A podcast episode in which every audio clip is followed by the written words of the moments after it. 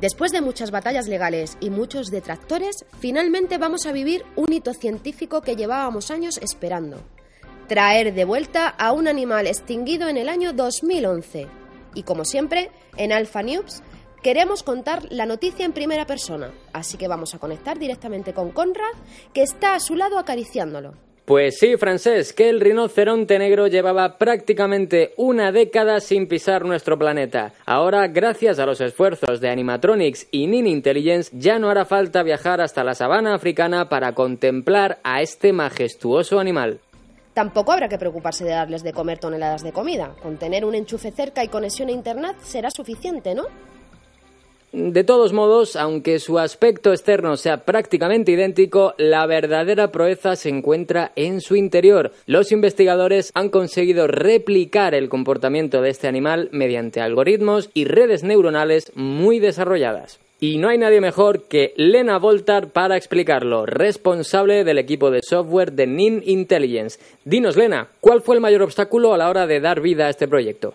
Quizás la mayor dificultad fue diseñar una inteligencia artificial capaz de ir mejorando sus algoritmos automáticamente y al mismo tiempo establecer un límite para que no deje de parecer un animal.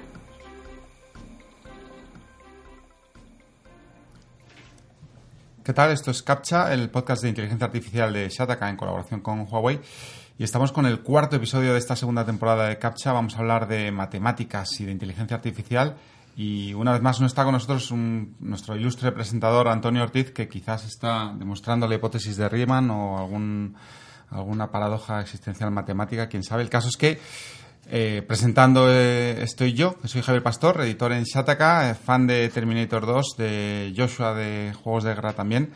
Y acompañando en la presentación está Javier Lacorte, también editor en Shataka en otros medios de Webedia y que es tan robótico y ordenado que todas las ferreterías se, pelean por él y Leroy Merlin ha intentado ficharle en, varias ocasiones. Para completar el triplete, John Tones, viejo conocido, es editor en Spin-Off y en Canino, que nos dará su siempre estupenda visión cultureta de este episodio y que junto a Keanu Reeves y quizás Chuck Norris es el único ser humano que ahora mismo es imposible que sea sustituido jamás por una máquina. ¿Qué tal, John? Gracias. ¿Qué tal, Javi? ¿Cómo estás?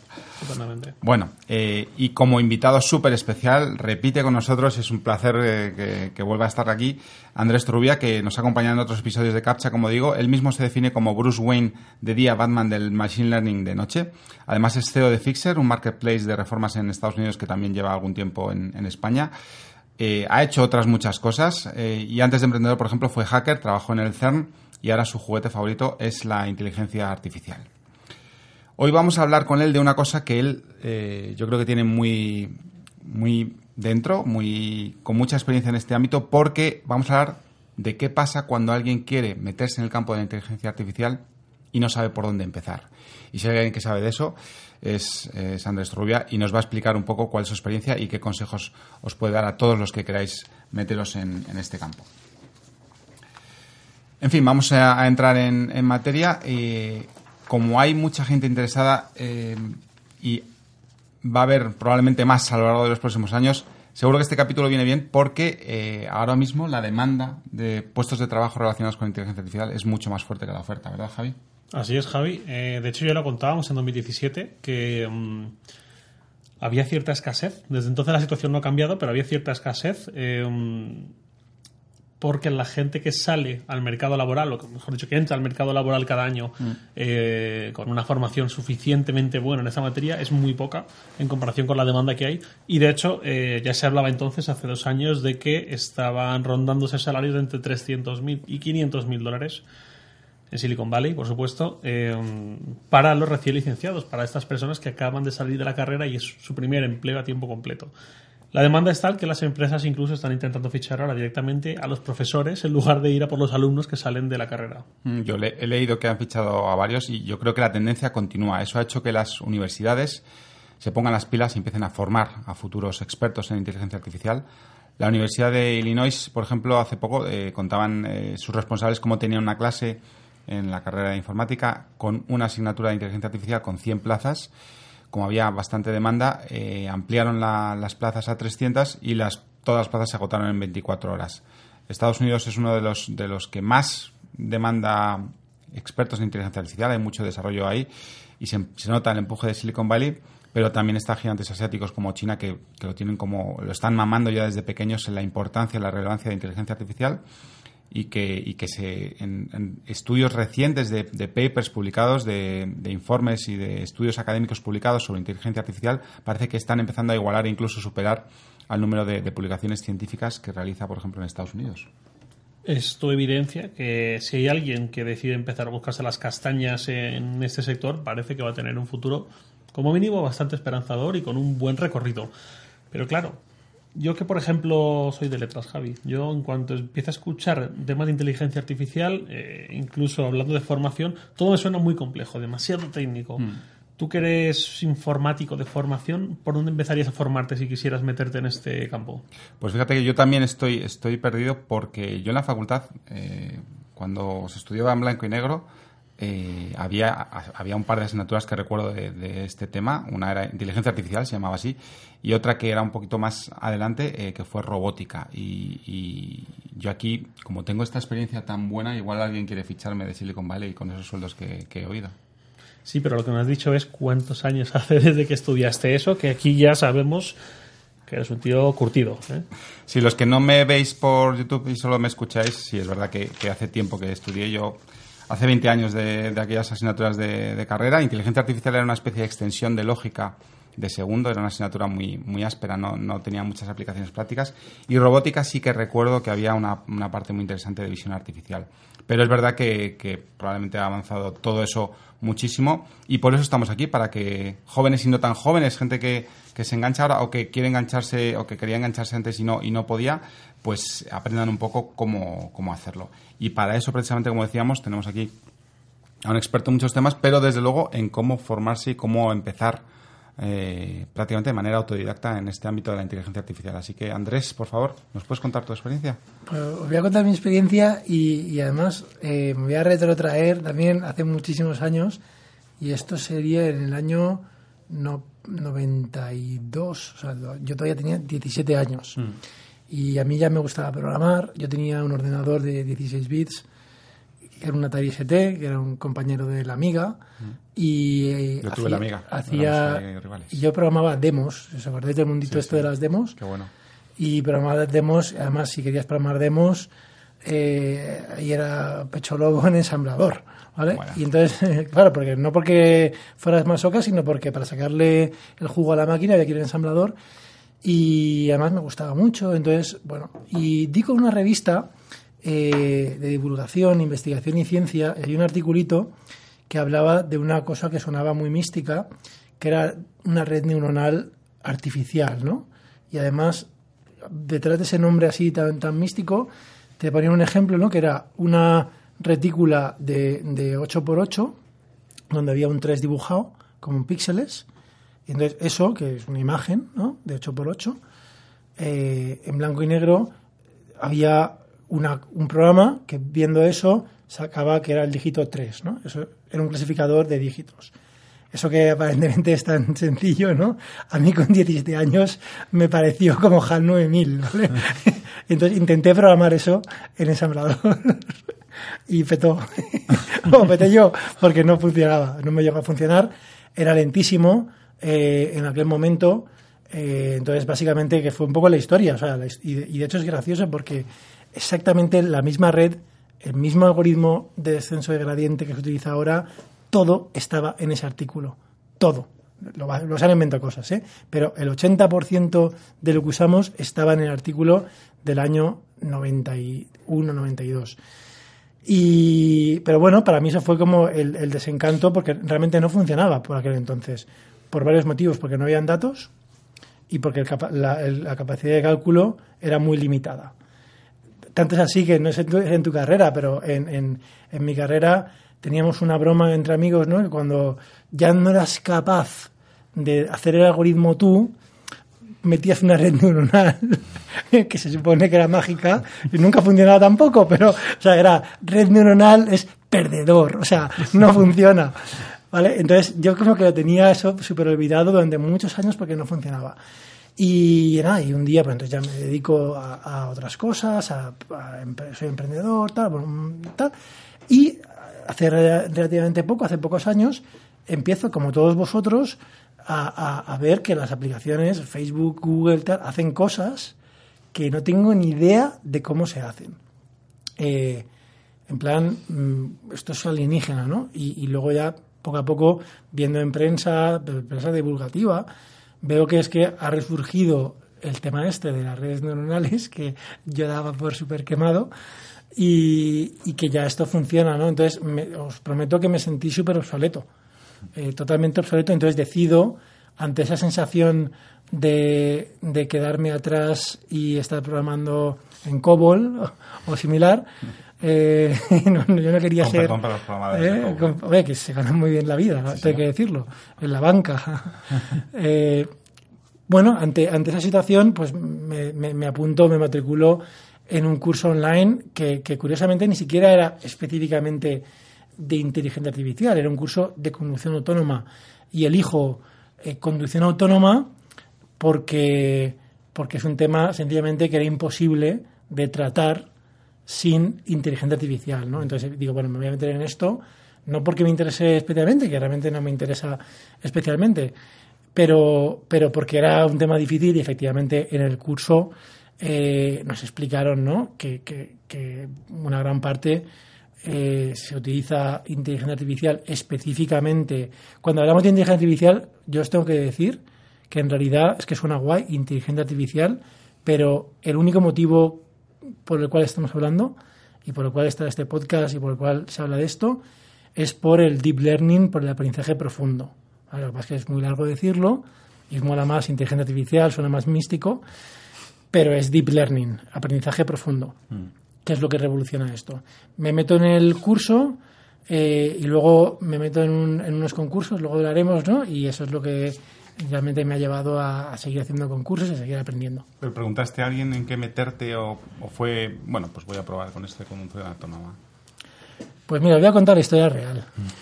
la historia real es que tengo un muy buen amigo que, que estaba en la misma situación que yo y nos picábamos. Hostia, ¿has visto lo que ha hecho Google? No sé qué. Sí, joder, está increíble. Y entonces sale el curso de Udacity, que además se hace muy famoso porque lo, monta originalmente Sebastian Zun, que es uno de los que funda Google X con el coche autónomo.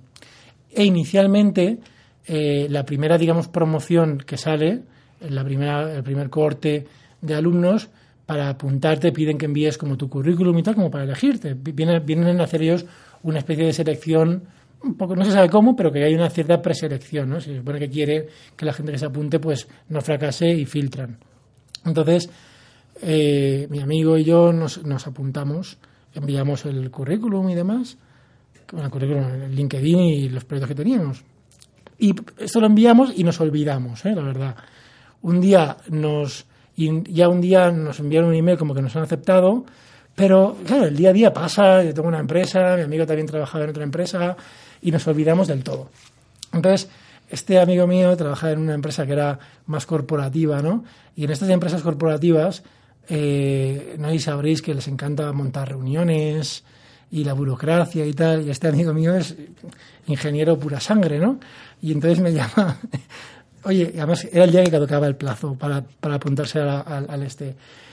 Andrés, he tenido una reunión que me han frito a hacer Excels, y este es ingeniero, este le gusta meterse en materia, ¿no? Mira, me voy a apuntar al curso porque sé que después de apuntarme al curso eh, me servirá para rehacerme profesionalmente y, dejar esta basura de empresa, etcétera, etcétera, ¿vale? Y se apunta joder, y a mí que me falta poco para que me empujen, claro, yo digo, pues también, y me apunté por eso. Y ojo, efectivamente, ¿eh? O sea, pasó, hicimos el, el curso que era un nanodegree, ¿no? Un nanogrado, que se han inventado el concepto, y, y, este amigo mío que os digo, efectivamente, hizo el curso y eh, luego se saltó a una empresa de, que se dedica ahora mismo montado en Alicante para otra multinacional un laboratorio de inteligencia artificial para una empresa potente y tiene una especie de, de lab de IA en Alicante. O sea que realmente se cumplió lo que dijo. Qué bueno. Mm, qué curioso. Andrés, en un tema que publicamos en Sataka hace un tiempo, entrevistamos a varios formadores preguntándoles por qué consejos eh, podían dar en este ámbito. Francisco Vico, de la Universidad de Málaga, nos decía que quizás en medicina no, pero en la informática en general eh, es un campo muy apropiado para el autodidacta, para el aprendizaje por uno mismo, digamos, ¿no? Que tú de eso además sabes mucho. Defendía la validez de esta enseñanza online, pero eh, también aclaraba que ninguna tecnología puede suplantar el aprendizaje presencial cuando el docente acumula experiencia y disfruta enseñando esa materia. ¿Qué opinas de estas dos vertientes de formación? Eh, bueno, opino que la pregunta que, ha formulado a él no lo conozco. Eh, claro que me gustaría tener al mejor profesor del mundo eh, en mi casa mientras estoy tumbado, dedicado a mí. Pero el problema si tomo la decisión de online es posiblemente porque no pueda, tengo que elegir. Entonces, eh, todos hemos tenido profesores que nos han marcado para bien y para mal. Esto también se nos olvida. Quizá especialmente eh, en asignaturas que se consideran hostiles como las matemáticas, por ejemplo.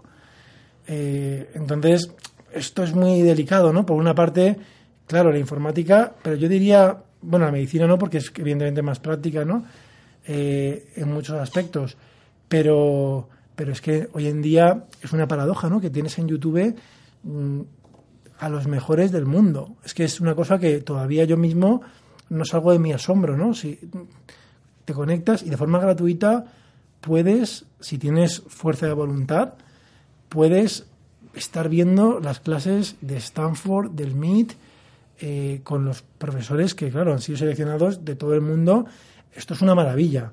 Claro que me gustaría estar ahí sentado delante y preguntarle, eh, pero a veces no puedo tenerlo todo, ¿no? Entonces, no existe tecnología, tampoco existe la posibilidad física de tener el mejor en tu casa.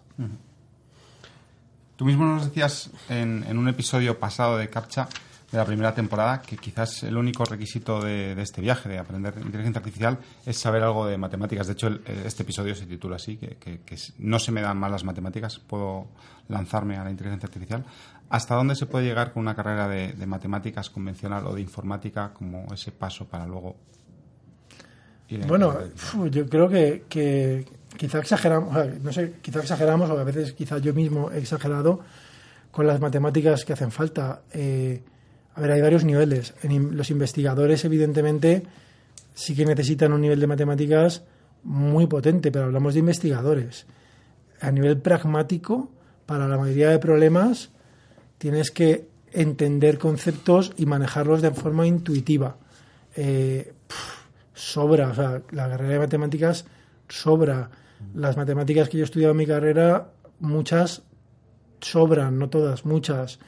Eh, con la matemática de segundo de bachiller de ahora, el último curso antes de universidad, mm, manejando matrices eh, y vectores, mm, ya tienes una... si, si, eso lo dominas, el problema con las matemáticas, que quizá no sé si se cumple en otras partes, es, y es un problema no achacable solo a las matemáticas, es que cuando hablamos del sistema educativo estamos acostumbrados a pasar o a aprobar con 5 sobre 10.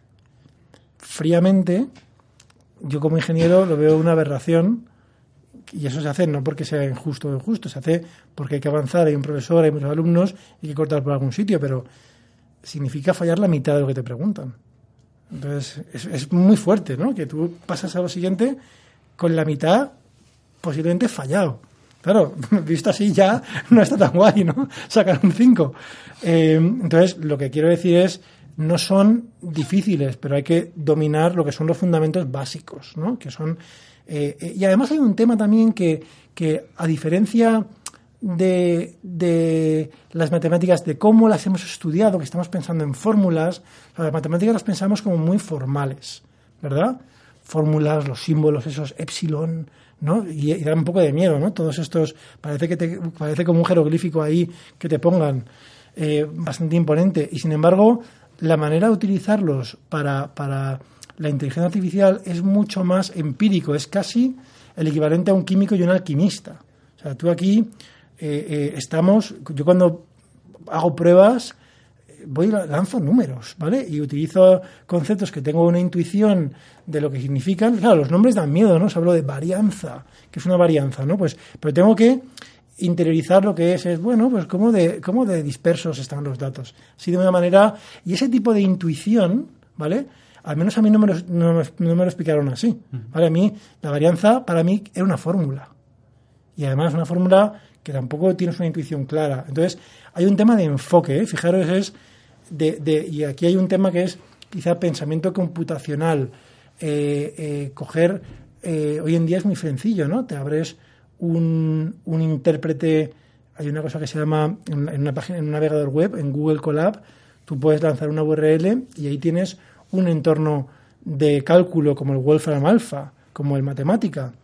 Y ahí tú puedes empezar a hacer pruebas y viendo los números, haciendo pruebas, ¿no? Yo muchas veces cuando hago cosas, pues, y esto y en los artículos de, de, inteligencia artificial estoy harto de verlo, ¿no? Que, que lo que, claramente ves que lo que han hecho es probar números, esas constantes mágicas, ¿no? Que parecen sacadas de un gran teorema, no, no, han sido el número que han ido probando y que mejor funcionan, Entonces, hace falta, eh, o sea, lo que quiero, lo que quiero deciros es, eh, para practicar, o sea, para ser, eh, para ser usuario de esto, no le quiero quitar rigurosidad, ¿eh? porque hay una disciplina que la necesita, pero lo que quiero es quitar un poco también el nivel de decibelios, que no hace falta matemáticas formales para meterse, ni mucho menos. Es más, hay muchas carreras técnicas que no son matemáticas ni informática, medicina la considero, arquitectura, eh, eh, ingeniería, muchísimas ingenierías que, y más en España, pensar que tenemos en muchas carreras eh, en la época de la crisis, qué paro teníamos de, de arquitectos técnicos altísimo. Hay, en España hay casos, además algunos, algunos famosos, de personas que tienen formación de este tipo y han derivado a la inteligencia, a la inteligencia artificial. Hablamos de hay muchísimos casos, ¿no? Google, por ejemplo, tiene unas becas que, em, que cogen unos fellowships de inteligencia artificial que cogen gente que no tiene un perfil típico de informático o, teleco o matemático, que es gente de económicas, ¿vale? Y utiliza este tipo de, de, de, que además ya está encapsulado en frameworks de tecnologías para problemas concretos. Entonces, quiero desmitificarlo ¿eh? un poco. Yo justo te quería preguntar por esto que, has comentado, que es, bueno, tú mm, practicaste el autoaprendizaje viniendo de una formación sólida y reglada de informática tradicional, por decirlo de alguna forma, pero ¿qué pasa con toda esta gente, como los ejemplos que tú comentas, de eh, pues que no vienen con esta formación específica, quizás en una ingeniería o en una informática o en unas matemáticas, y deciden, eh, por lo menos, probar, a sumarse a ese segmento eh, empezando prácticamente de cero. Eh, ¿Cómo lo ves de viable o, dónde crees que hay que poner un poco la barrera en, bueno, pues tienes que tener como mínimo esto para empezar? ¿O crees que no hay barrera? ¿Crees que cualquiera se puede sumar a un máster eh, de un, posgrado, que son ahora? Un curso online. Exacto, o, un curso así, de alto nivel, digamos, para especializarse ahí. Entonces, sí, la, la pregunta es muy buena. Te diré por qué. Porque porque la respuesta, para la respuesta correcta, depende muchísimo de cuál eliges. Y, voy a matizar. Y lo que quieres hacer después. Em, si una persona que no le interesa mucho la parte matemática y va a ser más pragmática, me viene a mí y me pregunta, oye Andrés, ¿qué curso puede hacer? Vale, pues yo le voy a recomendar uno específico. Y eh, a día de hoy, por ejemplo, te diría el de FastAI. ¿Vale? Uno que es con una idiosincrasia muy concreta y que tiene un enfoque, en inglés lo llaman top-down, ¿no? De arriba abajo, que es un enfoque que no estamos acostumbrados, ¿no? En matemáticas es muy hostil porque empezamos desde abajo sin saber para qué sirve y cuando estás ahí subiendo el Everest aún no ves la cima ya te has muerto, ¿vale? que es lo que suele pasar. en, en FastAI el enfoque es de arriba abajo, ¿no? Primero te enseñan, a lo mejor no entiendes cómo funciona, pero ya tienes un, cierta gratificación cuasi instantánea que empiezas a ver resultados sin que, sin que, te, sin que sin saber cómo va. Y entonces vas de arriba abajo. Ese sería un enfoque para un perfil, ¿no? Eh, si quieres, si, si, tú tienes claro que, llegar más, que quieres llegar más lejos, pues te diría, oye, no, primero mírate eh, los cursos o esta clase de Stanford o este curso de Coursera de Andrew NG, que es un poco híbrido. Entonces, la respuesta no, tengo una respuesta universal. Sí que te digo que afortunadamente, eh, si sabes programar, ese sería como el paso previo, ¿no? Si sabes programar, casi que tienes una respuesta. Hay otra cosa que estoy dando por hecho y, me tendréis que perdonar. Yo tengo la, la, suerte, no suerte, porque fue forzado en mi caso, eh, de saber inglés, pero tuve que aprender inglés para poder hacer autodidacta. Y eso es así, antes de la carrera, cuando empecé a programar. Entonces, el, nos guste o no, el saber inglés, yo no sé si dentro de X será, será saber chino, pero a día de hoy, si sabes inglés, vas a tener acceso a, no sé si mejores, en mi opinión, al menos online todo lo que he visto sí, eh, pero recursos increíbles en inglés, que eh, no están, yo al menos no los conozco equivalentes en castellano. Igual presenciales están. Yo solamente puedo hablar de lo que conozco. Yo no he estado en los másters que en España no puedo opinar. Pues para hablar un poco, vamos a hacer aquí una pequeña pausa para hablar un poco de, esa enseñanza y de, qué puede hacer nuestro colaborador Huawei. Eh, vamos a hablar con Fabio Arena, que es eh, bueno, una constante en, este, en estos episodios. Fabio es eh, Product Marketing Manager de Huawei Consumo España y vamos a hablar unos minutitos con él.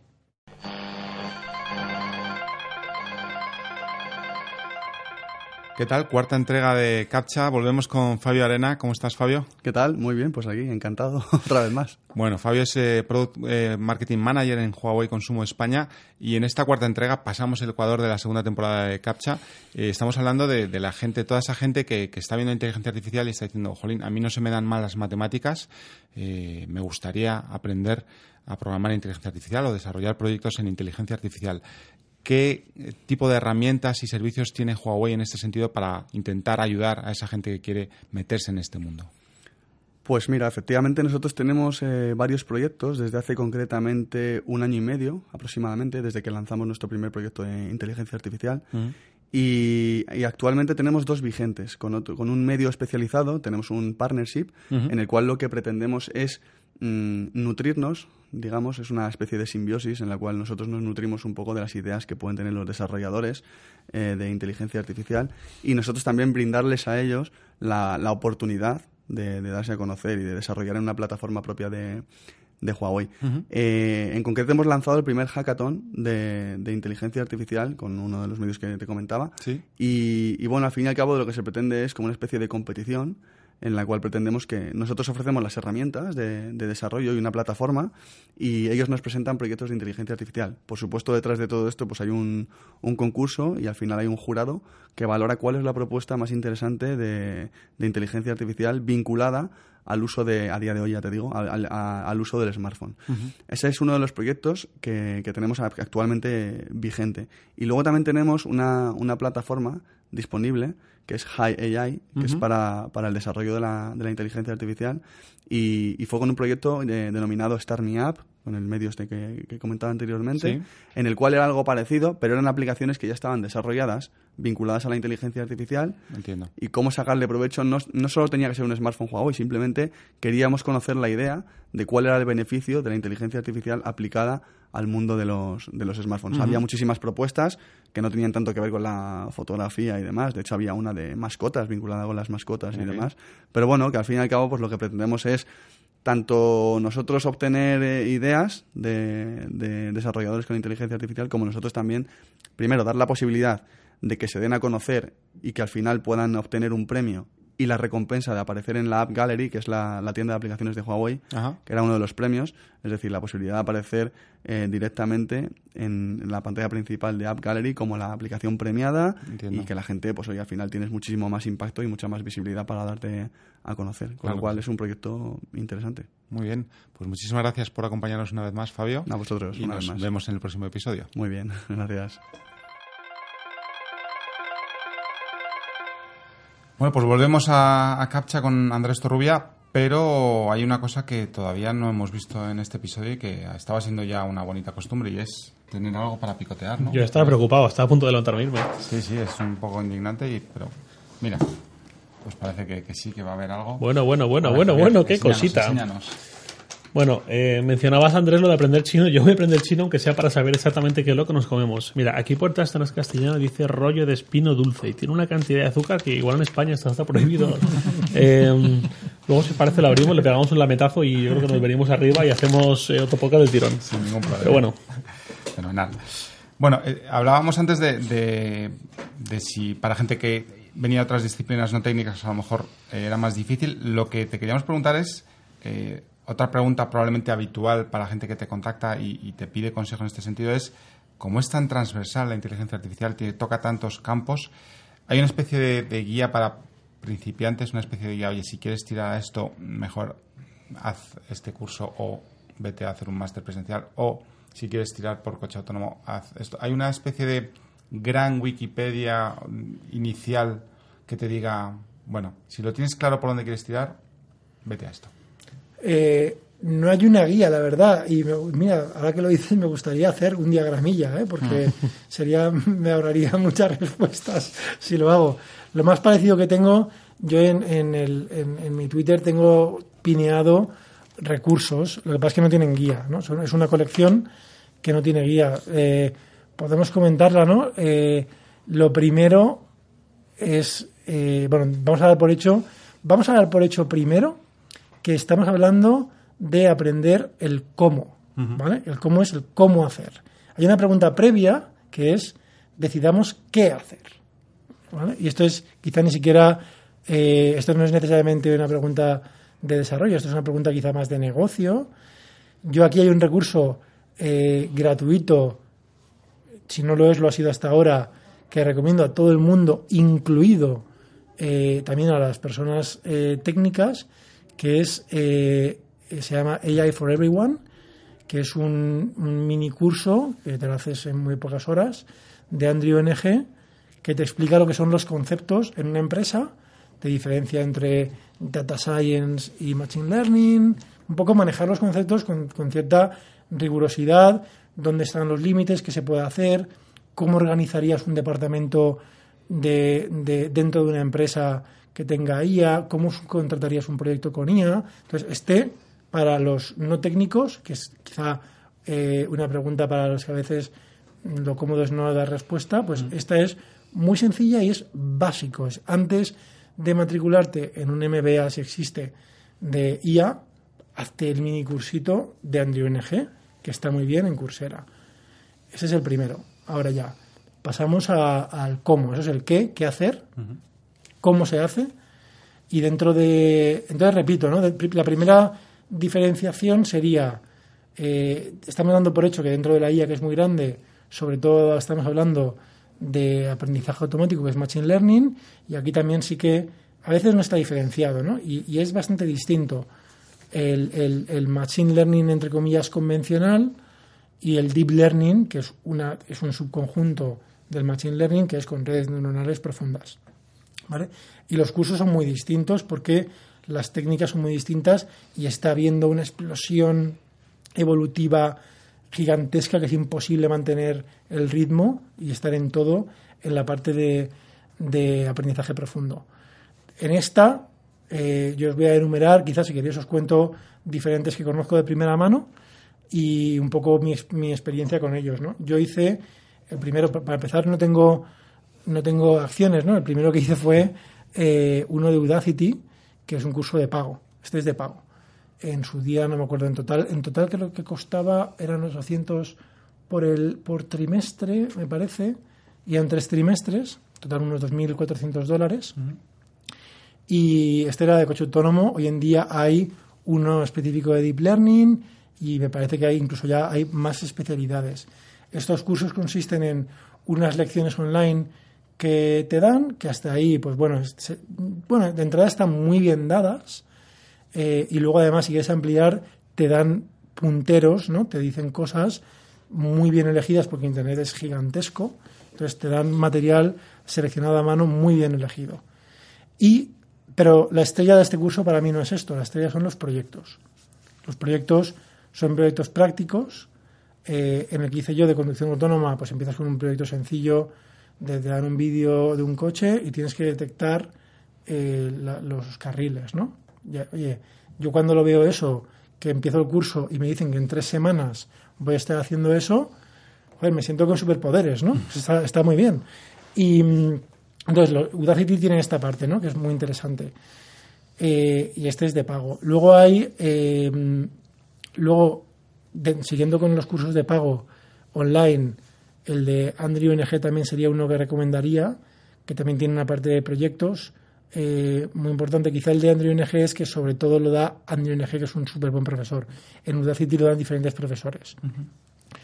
Y mismo, o sea, es, para mí es como el mismo nivel los dos cursos. Este me parece que se paga al mes, me parece, el de Coursera. Luego, gratuitos. Eh, los gratuitos, como siempre, esto es como ir al gimnasio, ¿no? Correr por ahí es gratis. Te apuntas al gimnasio a lo mejor porque al pagar te obligas. Eh, gratuitos. Ah, si haces el de Coursera o el de Udacity, para mí es obligatorio que te veas las lecciones de Stanford. Es obligatorio. En total hay, hay varias, hay unas específicas de visión, aunque va más allá de visión. Eh, creo que es el CS224 o 231N, me parece. Están en internet gratuitos los cursos y eso es impresionante. O sea, eso es. Eh, eh, yo estoy más enganchado ahí que a Juego de Tronos. La verdad, lo he visto varias veces. Entonces, igual eso tienes que explorarlo. eso, es, una locura. ¿eh? Lo de, además, os voy a confesar una cosa, que esté de, de, Stanford, en Internet muchas veces eh, los podcasts y los vídeos están grabados a lo mejor con, cierta lentitud, ¿no? Y yo me los suelo ver todos a 1,5x, mm. a 1,7 a veces cuando me siento valiente. El de Stanford me lo tuve que ver a 1x y el cerebro me explotaba. O sea, tienes que estar totalmente concentrado, al menos yo, para seguirlo y, realmente aprovecharlo. O sea que tú y yo a 0,5x. Pero, es una, pero es una maravilla. O sea, ese curso para mí es una maravilla. Y eso hasta ahí, digamos, todos estos tienen una parte con bastante rigurosidad y con proyectos, ¿vale? El de Stanford la diferencia que tiene es que no es top-down, es al revés. O sea, empieza, digamos, eh, con los fundamentos, ¿no? Y además de que, de que tienes que seguirlo muy bien es intenso, entonces tienes que hacer un compromiso por seguirlo. Y luego hay un curso que recomiendo mucho porque es muy práctico, eh, que se llama además, es, es, un... Dentro de la comunidad de Learning tiene una reputación extraña, ¿no? Es de amor-odio, porque está hecho por, por, por una pareja, eh, Jeremy Howard y, una, su mujer, su pareja, Rachel Thomas, que se les considera renegados del mundo académico, porque, porque no les gusta el rollo este de todo el mundo académico, con los artículos académicos, el rollo, estos son súper prácticos y lo que quieren es, tienen una misión encima eh, a lo Elon Musk bajando decibelios, ¿no? que lo que quieren es, consideran la inteligencia artificial como algo crítico, como un tema de que va a engrasar la futura sociedad crítico y ven un peligro que este conocimiento esté monopolizado por los mismos. Y los mismos no se refieren a, Google tal y cual, sino el mismo tipo de persona, ¿no? Que es gente que de la universidad, que tiene ese tipo de perfil. Entonces lo que quieren es hacer accesible, eh, y esta es su, visión, es hacer accesible los conocimientos de inteligencia artificial para que cualquiera pueda utilizarlo. Porque es un peligro por temas de sesgos de futuro, etcétera, que los de siempre, ellos dicen hombre blanco determinado por el adquisitivo, eh, esté siempre controlando por el tema, sobre todo, digamos, de, sesgos y demás. Entonces, acceder accesible significa es un curso gratuito, 100%. Eh, intentan no meter, eh, no, no, apabullarte con matemáticas, intentan que la programación sea muy sencilla, Entonces, y tienen una, además, es un curso que va muy vinculado a una librería de programación. Típicamente en, en, Deep Learning se utilizan, hay varias, ¿no? Las más conocidas conoceréis TensorFlow, que es de Google, tiene una capita por encima que se llama Keras, que sirve para más cosas. Em, luego hay otra de Facebook, que se llama, estas son las principales, hay muchas más, ¿no? Hay otra que se llama eh, PyTorch, que es de, que es de, eh, de Facebook, y eh, entonces encima de PyTorch, que también hace más cosas, está FastAI que lo que digo, entonces han hecho un curso, han, han planteado una librería alineada con el interés que tienen ellos. ¿no? Entonces, este curso para mí también es súper recomendable porque quizás sea el que menos barreras pone económicas e incluso de conocimientos previos de programación, etcétera. ¿Cómo se llamaba este último, perdona? Fast AI. Vale.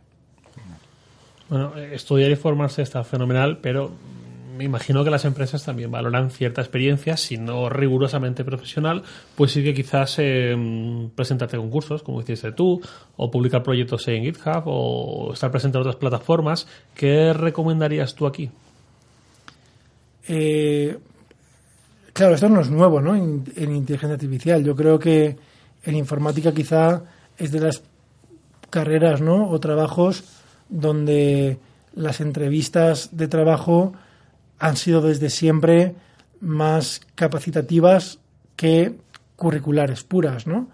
Hay un libro muy famoso, también es un poco antiguo, eh, creo que es el, mítico eh, Mes Hombre, no sé si os sonará Mythical Man Month, esto es una referencia de desarrollo de software, ¿no? Y hay un capítulo que empieza como una entrevista ficticia, ¿no? De, ¿usted qué es? Eh, mago eh, contratado. dice, no, no, no, haga un truco, lo que sabe hacer, ¿no? Pues esto es igual. Eh, pero esto es igual ya en informática. En informática creo que una empresa está loca si, si contrata a alguien con el currículum. Como mínimo, Google fue quizás de los pioneros, ¿no? Pero se hacía ya. Te piden pruebas de programación, te piden una pruebecita de, aunque estén mal hechas y sean en pizarra, y en inteligencia artificial también. Esto es lo mismo. O sea, si tú ya ves que tiene cosas en GitHub, mm, increíble. Los concursos encima es otro nivel, porque los concursos, eh, ya no digo ganar, que es, muy difícil, ¿no? Eh, quedarse en un porcentaje, en un porcentaje top, en un 5%, cuando compiten mil personas, eso es una, depende del concurso, eso es una barbaridad. Entonces, eh, yo he hecho concursos y sé lo difícil que es. y las empresas también lo saben, ¿eh? Cuando haces esto bien, ya dices, ostras, esta persona ha hecho muchas cosas bien.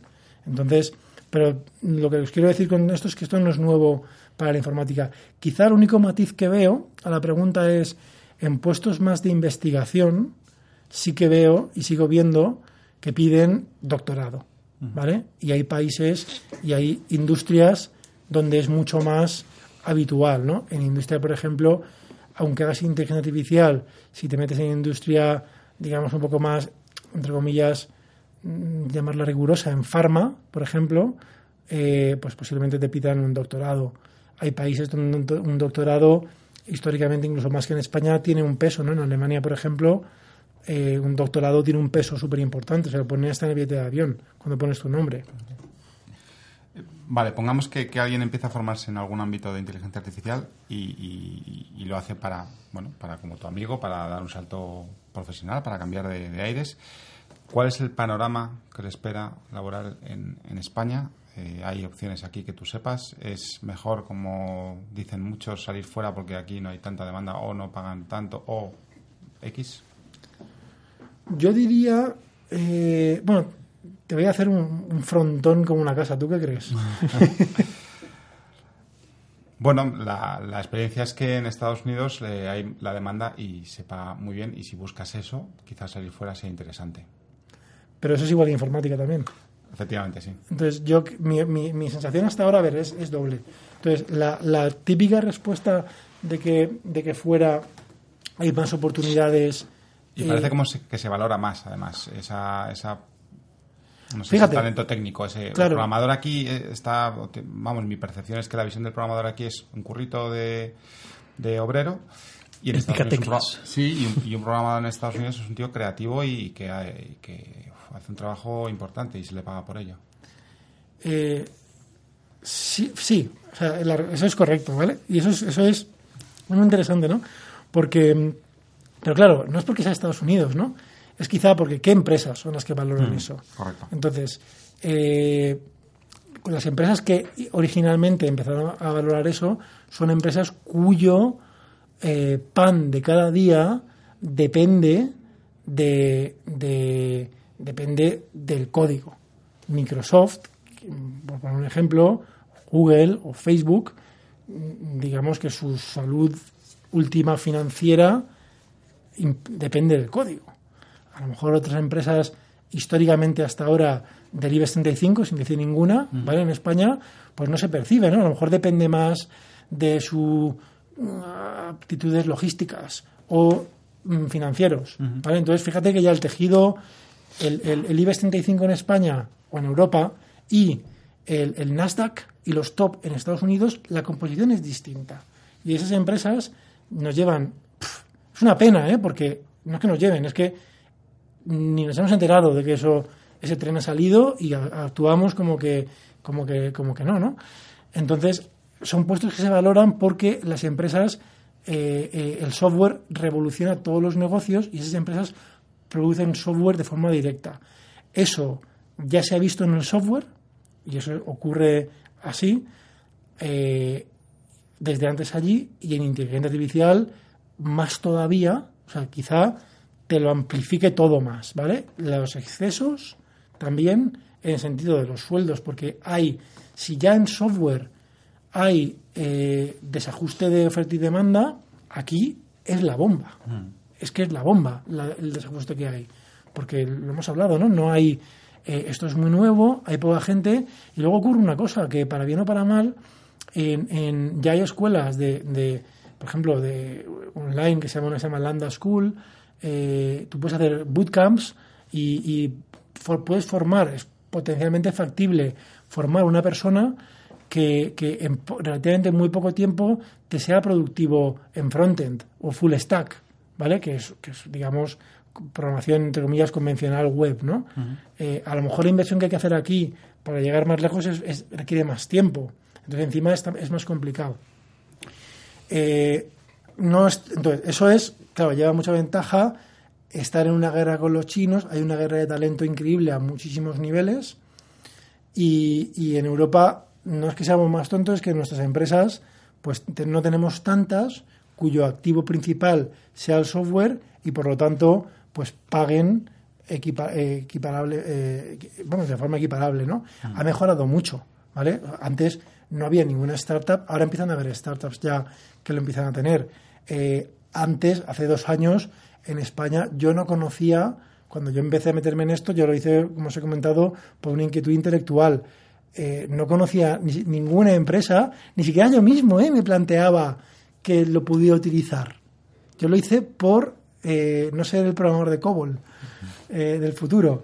Y... Con todos nuestros respetos nuevo a los programadores de COBOL. Pero, pero es que ahora me siento como un martillo que solo ve clavos. Ahora que, me he metido en esto, en mi empresa utilizamos redes neuronales ya. Y de hecho, cuando veo algún módulo, digo, ostras, es que esto se puede modelar. Hablo con otras empresas de, amigos, de emprendedores, y les digo, oye, esto lo tienes modelado con. y entonces ellos se dan cuenta que también se puede. Entonces empiezan a ver ya, de hecho, hay startups que conozco de compañeros y de amigos que esta conversación ya fluye y me, me, preguntan, oye, ¿conoces gente? O sea, la clásica pregunta que ya era difícil antes cuando te pedían el buen ingeniero de frontend, ¿vale? Que ya era difícil, ahora ya es mucho más difícil en esto, pero la buena noticia es que empieza a haber en España eh, estas. Y además a los dos niveles tenemos, eh, empiezan a haber casos de, algún caso eh, del IBEX 65 que está apostando, eh, por esto y luego startups también en sus pequeños nichos, ¿no? En NLP, en, procesamiento de, de, lenguaje natural, para bots, hay, un montón de... de el abanico es increíble, ¿no? Mm. Y, y lo bueno es que hay, ¿no? Sueldos, siempre han sido los sueldos más grandes fuera, al menos en Estados Unidos. También os digo que no es fácil, ¿eh? O sea, que, que, que vemos, eh, es como ver jugar al fútbol y ver lo que gana, no sé, el jugador y, la noticia es esa, no todo es eso. Bueno, Andrés, me gustaría, para ir cerrando y finalizando, y sobre todo aclarar ideas, me gustaría invocar un poco el espíritu de las personas que están escuchando este podcast. Pongamos que está, bueno, está escuchándonos o está viéndonos a través de YouTube eh, ya tenga 16 años y todavía esté en educación secundaria, ya tenga 26 y ya acabado su formación, pero quiera reciclarse, complementarse un poco, o ya tenga 38 y simplemente esté como tu amigo un poco harto de la vida y quiera dar una patada a una maceta y cambiar muchas cosas, me gustaría que me dieras una lista de tres o cuatro cosas muy concretas que tú recomendarías a quienes nos están escuchando en esta situación y planean empezar a formarse en inteligencia artificial. Eh, puedes meter lo que tú quieras, cualquier tipo de curso de formación, de proyecto personal, de cualquier cosa, pero que tú creas que permita que esa gente tenga un acercamiento a esa disciplina y que no les haga salir corriendo, sino que realmente les pueda ser realmente útil. Difícil, ¿eh? Menuda, menuda tesitura, ¿sabes? Estás pidiendo eh, recomendaciones vitales que sirvan para cualquier edad y para cualquier persona. Bueno, un, matiz, antes de que contestes un matiz, eh, al de 16 años, por ejemplo, no digo que lo tenga que hacer ya, sino que pues pueda ir más o menos orientando a largo plazo su, su formación y su orientación hacia este sector. Bueno, vale, lo, vale, entonces, lo primero que quiero decir es eh, que, en mi opinión, mm, esto es mi opinión, ¿eh? Yo personalmente creo ahora que esto está para quedarse. ¿Vale? A veces, igual lo hemos dado por hecho, pero yo lo creo así. Eh, igual que el software está claro que está para quedarse, el software, y el software va a ir a más, y el software hace 20 años llegaba, se quedaba en la agencia de viajes y ya ha pasado por encima de la agencia de viajes, hoy ha pasado por encima del transporte, dentro de poco lo llevarán los coches, eh, dentro de poco aún no ha llegado al gobierno, llegará al gobierno, está tocando la educación, ya ha roto algunas barreras en la educación. Fijaros el tsunami del software, lo que es, el software. Hay otro tsunami por encima, que es la inteligencia artificial, que para mí está por encima. Este es el contexto de la respuesta que voy a dar ahora. ¿Y por qué digo esto? Porque hasta ahora el software, su ámbito de actuación era sobre todo el mundo ciber, ¿no? el mundo digital. El software se movía en el mundo lógico. La inteligencia artificial, en tanto y en cuanto empieza a permitir percepción, se va a meter en los supermercados. Se va a meter, va a llegar a sitios donde antes era imposible que llegara. Entonces, un poco las implicaciones son muy grandes, ¿no? Entonces, piensa en cualquier industria, o sea, tengas, tú dices, mm, mm, una panadería, ¿no? El software no va a afectar a las panaderías. Yo pienso, bueno, los taxistas igual pensaban también así.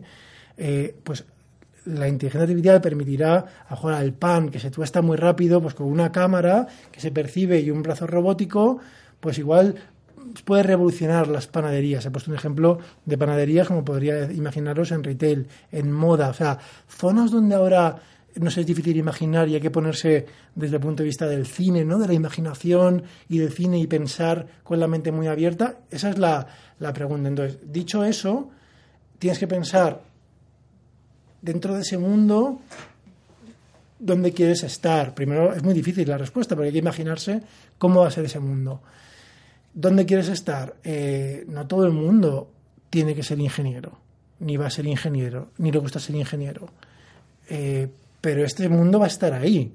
Entonces, aunque no lo sepas, más te vale al menos saber utilizarlo. Entonces, lo primero es, oye, aunque tengas un perfil que no quieras ser técnico, intenta comprender y hablar el lenguaje de estos sistemas. ¿Cómo te puedes formar en ese tipo de sistemas? Eso punto número uno. Punto número dos, si tienes un perfil más técnico y quieres, eh, eh, y quieres dedicarte, pues depende, si tienes 16 años, una pregunta muy trascendental, que creo que todavía es, el, equivalente a mi hijo tendrá carne de conducir porque era coche autónomo, ¿no? Pues todavía yo creo que la universidad, ¿no? Es como en el futuro se irá a la universidad, ¿no? Es una pregunta metafísica. La universidad yo creo que da tres Cs, la letra C, ¿no? Tres cosas que empiezan por C. Currículum, que es lo que vas a estudiar allí los contactos, que son tus amigos, que vas a hacer, que luego en la vida mm, sean contactos de trabajo o contactos de amistad, y luego el caché, que la, la propia universidad, el título, lo hemos hablado, ¿no? ¿Cómo va a afectar la inteligencia artificial en esto y desde qué óptica lo quieres afrontar? Una carrera más o menos enfocada. Ahí es muy difícil la respuesta. Hoy en día hay una transformación que los grados son más pequeños, están más especializados, eh, es muy difícil. Todo, cada vez más todo va tan rápido. Yo os diría que lo que hay que prepararse, el consejo que doy es estudiar lo que estudies, mentalízate que vas a tener que reciclarte. Y esto yo mismo lo vivo cada día. O sea, yo hago yo me vuelvo loco, o sea, cada día porque estudio el máster este de Udacity, me veo las clases de Stanford y, me encanta, es que lo que es porque a mí me gusta y sale una cosa nueva y me meto y lo pienso y digo, ostras, es que dentro de cuatro años lo que estoy estudiando ahora ya estará obsoleto y ahora mismo temas de hace dos años que son recientes, pero es que en inteligencia artificial lo que salía hace dos años está súper obsoleto ya. Entonces, otro enfoque es eh, eh, de forma directa en inteligencia artificial o eh, de forma indirecta porque va a cambiar muchos sectores, ten en cuenta que el ciclo de cambios va a ser más rápido. Es una respuesta un poco meta, pero es una respuesta. Y la última respuesta, que es muy táctica, muy tangible, con nombres propios, repito y enumero recursos. El primero es, es como una pena, ¿no? Pero aprende inglés porque va a tener más opciones para estudiar online como mínimo, que es más recursos. Dos, aprende a programar. Hoy en día, en inteligencia artificial, es Python el lenguaje que se utiliza. Si quieres ir a lo último, último, y quieres y tienes 16 años y Python es el COBOL de los 16, que lo va a ser algún día, eh, tiene pinta que Swift es el lenguaje que se utilizará para, digamos, las nuevas versiones y el, o sea, lo que es el, el Rust y el Go del C y el C++, tiene pinta, pero aún es muy incipiente, que el Swift lo será del Python, ¿vale? Para el 16 años. Eh, que ve el Python como el lenguaje de su padre, ¿no? Eh, un tema generacional. Eh, y, y, ya, en plan muy tangible, los recursos que he dicho. Si quieres hacer una cosa muy pragmática, gratuita, FastTai. Eh, si quieres verte clases también gratuitas de Stanford y si quieres hacer recursos de, hablo solamente de los que yo he hecho, ¿eh? hay muchísimos más eh, de, de mm, los de los de Udacity o los de o los de Coursera y por último te ha faltado la pregunta de ¿y los niños qué? ¿no? ¿y qué pasa con los niños y las niñas? ¿no? es otro gran debate la inclusión de las chicas y las mujeres en el mundo de la tecnología, ¿no? Eh, bueno, entonces ahí es más, más, más compleja la pregunta, ¿no? Yo creo que, que, para empezar, claro, no soy mujer y tampoco puedo responder. Mi mujer sí que lo es y me lo ha comentado, ¿no? Que ella le gusta, le gustan mucho las matemáticas y a hablando con ella, pues a veces eh, hemos llegado a la conclusión de que muchas veces las matemáticas no es un tema de género, sino fíjate, la, respuesta va por otra vía, ¿no? Como que, como que es una eliminación, ¿no? Como que no es que, o sea, hay mucha gente que le gustaba y el profesor o el método se las hunde, ¿vale? Y es lo que he dicho antes de, de tú no puedes, a lo mejor en historia sí que puedes estudiar el siglo XX sin saber nada de la Edad Media, pero en matemáticas tú no puedes hacer una integral sin saber sumar, sin dominar la suma. sin dominar, entonces no puedes sacar un 5 y pretender luego que dos lecciones por encima lo hagas bien, porque vas a patinar a lo grande. Entonces, aquí hay un problema, hay un enfoque institucional lentísimo que se llama implantar el, el pensamiento computacional, que es otro, daría ahí para hablar y hablar y hablar. Em, es otro debate. Eh, ¿Qué podéis hacer los que tenéis hijos? Pues a lo mejor hay talleres de programación, hay también sistemas complementarios, yo conozco uno, voy a decir hay un, disclaimer, ¿eh? porque es, de unos amigos, eh, un sistema online para que niños aprendan y perfeccionen matemáticas, niños hasta de 12 años, que es además líder mundial, es español, que se llama Smartic, que sirve para que, es lo, que el, el niño o la niña no pasa de sumar a dividir hasta que no domine las sumas, ¿no? Y encima de una manera divertida, juntando eh, gamificación, ¿no? Entonces, fijaros cómo va a cambiar, ¿no? Todo este mundo, la respuesta no es fácil, o sea, requiere primero una apuesta de pensar tú cómo va a ser el futuro mundo y dónde quieres estar. Pues no sé vosotros los que nos veis, los que nos escucháis, yo me he quedado con ganas de apuntarme ahora mismo a cuatro o cinco cursos de inteligencia artificial. Parece que tenemos tarea. Y para amenizar un poco esa parte de estudio, qué mejor que pedirle a nuestro querido John Tons que nos, habla, que nos hable de cómo trata el cine, la literatura y las series todo este ámbito del aprendizaje de inteligencia artificial. Así que, John, te dejo paso. A ver, ese chorro de voz. bueno, parece un poco redundante decirlo, pero lo cierto es que muy a menudo siempre que se habla de inteligencias artificiales en, ficción, de lo que estamos realmente hablando es de, sus creadores, ¿no? A veces tienen una presencia más directa en las historias de, sus creaciones, a veces están más en un segundo plano, pero rara vez las inteligencias artificiales en la ficción se nos presentan como entes aislados sin un humano detrás que le ha dado vida. Por ejemplo, y por mencionar unos cuantos clásicos que conocemos todos, en Blade Runner tenemos a Eldon Tyler, el creador de los replicantes, y como no podía ser de otra forma, pues acaba asesinado a manos de algunos replicantes rebeldes. Y en Terminator tenemos a Skynet, cuya presencia no llegamos a ver nunca en las primeras películas, pero que imaginamos como una especie de superordenador y que representa un poco a, la inteligencia artificial malvada, arquetípica y definitiva, que es aquella capaz de reproducirse a sí mismo.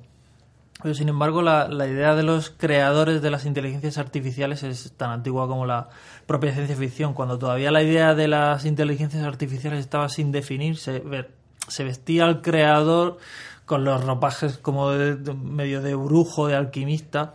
Es el caso del doctor Frankenstein, que como tan importante como su propia creación, hasta el punto que lo que tiene, eh, lo que da nombre a la novela de Maricel y a las películas mm, es él, no el monstruo. Recordemos que tanto en la novela como en la, en la, primera adaptación muda, este creador de inteligencias artificiales está más o menos relacionado con la magia y con prácticas ocultas, aún lejos de la imagen de, de científico que le daría sobre todo a la película de Universal de los años 30, donde ya tenemos un laboratorio, la fuerza de electricidad y demás. Y recordemos también que Frankenstein fue el que dio el nombre al síndrome de Frankenstein, que no hace alusión exclusivamente a las inteligencias artificiales, sino en general a cualquier creación humana y que es el temor a que las fuerzas que creamos para dominar la naturaleza se vuelvan contra nosotros. El apelativo, se, extendió mucho en los años 60 y los años 70 y el teórico Neil Postman le dio un matiz muy específico. El síndrome de Frankenstein, decía, decía Postman, es la reacción entre horror, angustia, repulsa y sorpresa que los humanos sufrimos cuando nos percatamos de que algo artificial que hemos creado tiene ideas propias y puede influir en nuestras costumbres y en nuestras propias ideas. Y aquí ya sí que entramos en materia relacionada un poco más con las inteligencias artificiales de, las ficciones. Y es significativo que se llame síndrome de Frankenstein, que es el creador, y no síndrome de Terminator o de HAL 9000. También a este ámbito eh, primitivo pertenece Rock que es el maléfico científico creador de María, el robot de Metrópolis el clásico mudo de, de Friesland. Y de nuevo tenemos aquí un científico absolutamente a sueldo de los designios del poder y que usa una, inteligencia artificial fiel a sus deseos para soliviantar a las masas en una visión como muy conservadora de lo que es la tecnología, pero que si lo aplicas a tecnologías de inteligencia artificial de hoy y vinculadas a Internet, por ejemplo, pues la película lo cierto es que tiene lecturas bastante actuales. El paso del tiempo pues, nos fue dando una visión de la ciencia y de sus creaciones muy distintas, aunque el impacto inicial de Frankenstein lo cierto es que no se ha disipado del todo y es muy fácil encontrar paralelismos entre, por ejemplo, el personaje que comentaba al principio de Blade Runner y el caso de la creación de Mary Shelley. Cuando en los 60 y en los 70 se puso de moda la space opera, eh, tanto en literatura como en cine, es decir, viajes espaciales, tecnología eh, en un futuro muy distante, mucho más allá de, nuestra comprensión, dejamos de preguntarnos durante una temporada de quién estaba detrás de las inteligencias artificiales. Es decir, nadie se pregunta quién es el creador de R2D2 o de C3PO en Star Wars, porque esas inteligencias artificiales tienen autonomía suficiente como para ser considerados eh, humanos, aunque no, aunque no lo sean. Pero sin embargo, volvemos eh, una y otra vez a preguntarnos quién está detrás de las, de las inteligencias artificiales y sobre todo por qué. Una ficción reciente que lo ha explicado muy bien es la serie de televisión de Westworld, donde se nos presenta un conflicto entre creadores de inteligencias artificiales con visiones opuestas. Por una parte, la visión de, de las IAS como una forma de potenciar lo que somos los humanos más generosa, por otra como herramienta sofisticada para poner a unos humanos por encima de, otros, de usar las inteligencias artificiales para, para conspirar, ¿no? Y no es la única ficción que en los últimos tiempos le ha dado vueltas al tema. De hecho, la visión del creador de inteligencias artificiales se va sofisticando más y más. Es muy interesante la visión que tiene Es Máquina, que es una película eh, extraordinaria Alex Garland, de nuevo con dos visiones distintas de la programación de IAS. Tenemos al creador endiosado, que aquí interpreta Oscar Isaac, y que cree que un androide con pensamiento independiente, pero creado por él, debe estar sometido a su voluntad hasta extremos bastante morbosos. Y luego está el programador, que, que, sabe, porque es programador, que esa inteligencia artificial no es un ser humano real. Y sin embargo está fascinado con, con ella, llegando a desarrollar cierto interés romántico, por así decirlo, esa fascinación de los, de los creadores con sus propias creaciones. Y finalmente, aunque creo que ha quedado claro que hay casi tantas visiones de, los creadores de inteligencias artificiales como de las propias IAs, me gustaría mencionar a un creador que a mí, a mí particularmente me, vuelve loco y es un poco de la misma naturaleza que Skynet, que decíamos al principio, es decir, la, IA que se crea a sí misma, pero que aquí tiene características antropomórficas, que es el arquitecto de la trilogía de Matrix. Su aparición en la segunda película es el momento en que para muchos es el momento en que te plantees si esa cosa que estás viendo es una tomadura de pelo o es absolutamente alucinante Y se trata de un, de un creador de, de inteligencias artificiales que le explica al héroe y al espectador el origen de todo, porque se ha creado el universo en el que se están moviendo y todas las sillas que lo, que lo pueblan. Es uno de los mejores momentos en los que se ha identificado el creador de la inteligencia artificial con, con una especie de dios, pero no en plan moralista como Frankenstein, sino más allá, si tenemos a alguien de crear una inteligencia que funciona por sí misma, ¿eso qué consecuencias filosóficas y morales tiene? Como ves, es un tema que da mucho de sí y que demuestra un poco lo que hemos venido hablando todo el programa, que una inteligencia artificial no tiene sentido si no hay alguien detrás que la concibe. Yo me pregunto quién, qué, cursos hizo, quién programó Skynet o, o, esta inteligencia artificial de redes de dos y demás. Pero aquí cerramos el, programa, cerramos el episodio de, CAPTCHA y solo nos queda agradecer en primer lugar a John Tones, Javier Lacorte, por supuesto a Andrés Torrubia. Muchísimas gracias por estar con nosotros en este episodio. Gracias a todos los que nos habéis visto y escuchado. Ya sabéis que estamos en YouTube para vernos, para escucharnos tenéis Evox, tenéis el Apple Podcast, tenéis Spotify, la plataforma de podcast que, que queráis, prácticamente yo diría que estamos en todas. Y siempre os pedimos comentarios, sugerencias, si tenéis eh, ideas para mejorar CAPTCHA, estamos siempre abiertos a hacerlo, así que por favor no dudéis en hacerlo. Muchas gracias y hasta el próximo episodio. Y después de esta pausa publicitaria, vamos a vivir en directo el momento que muchos llevábamos tiempo esperando, escuchar de nuevo el sonido del rinoceronte negro. Pues allá voy, francés, que han desactivado temporalmente sus funciones motrices para que pueda acariciarlo sin peligro. Supuestamente, si le acaricio en el lomo, debería... Lina, miedo, Lina. Pero, pero, pero, ¿qué? Pero, pero, ¿qué está pasando? ¿Es cosa mía o el rinoceronte acaba de hablar? Mira que os lo dije. Os pregunté si habíais inhabilitado el módulo de comunicación de formación. Sabéis de sobra lo peligroso que puede ser un animal programándose automáticamente siguiendo patrones humanos. ¿A qué estáis esperando? ¿Desactivarlo rápido? Lena, ¿por qué ahora no quieres hablar? Prometo no contar el secreto que ¿Me estáis oyendo? ¡Apagadlo ya! Vaya, podemos prometer que nada de esto estaba preparado. Supongo que el rinoceronte negro se ha vuelto a extinguir. Al menos de momento.